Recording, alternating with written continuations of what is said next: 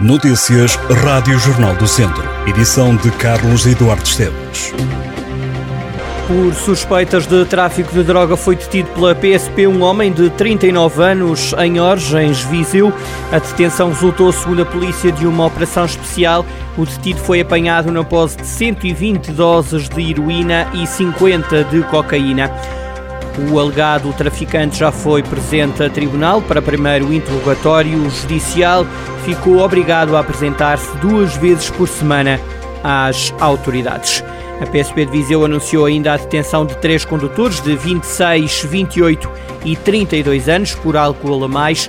Foi detido ainda um homem de 62 anos por conduzir a mota sem carta. A três anos das autárquicas, a distrital do PS já pensa nas próximas eleições e até já traçou os objetivos para este escrutínio. Quer conquistar mais câmaras ao PST e ganhar pela primeira vez o município de Viseu. A meta foi traçada pelo líder distrital do PS Viseu na inauguração da nova sede do partido. José Rui Cruz disse ainda que há uma autarquia que é obrigatório ganhar, Viseu, e perante dezenas de militares do PS, garantiu que não fala dessa vitória só porque lhe apetece, diz ter indicadores, estudos que dizem que os socialistas vão ter uma vitória confortável, uma boa vitória nas próximas eleições.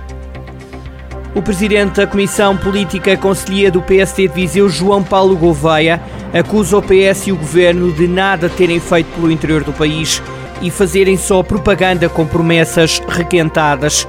Viseu não deve nada ao Partido Socialista, afirmou um social-democrata na cerimónia de tomada de posse para mais um mandato à frente da Conselhia Laranja de Viseu. No entender de João Paulo Gouveia, o Partido Socialista em nada surpreende a população de Viseu porque nada tem para apresentar ao fim de tantos anos no poder e apenas apresenta e faz propaganda de promessas requentadas, mas ressequidas. Em contraponto, o líder do PSD Viseu diz que é o Partido Social Democrata que tem estado ao lado da população viziense nas freguesias, nas aldeias com grandes investimentos nas escolas, na cultura, no desporto, captação de tecnologia e criação de emprego qualificado. Uma empresa de Tondela, a Tojaltec, criou em parceria com a Universidade de Trás-os-Montes e Alto Douro um sistema que permite aumentar em 200 vezes a evaporação dos efluentes resultantes dos lagares de azeite, as águas russas, como são chamadas, para dar origem a focos de poluição. Esses resíduos não podem ser enviados para a rede pública de esgotos. O projeto Ambivap vem agora potenciar e multiplicar essa vaporização através de um sistema que também recorre à radiação solar. O projeto piloto já foi premiado pela ideia em si, demorou 4 anos a ser desenvolvido e custou mais de 311 mil euros. Foi financiado a 75% pelo programa Compete 2020. A crise e a inflação já estão a chegar à causa animal, com as doações a diminuírem drasticamente nos últimos anos.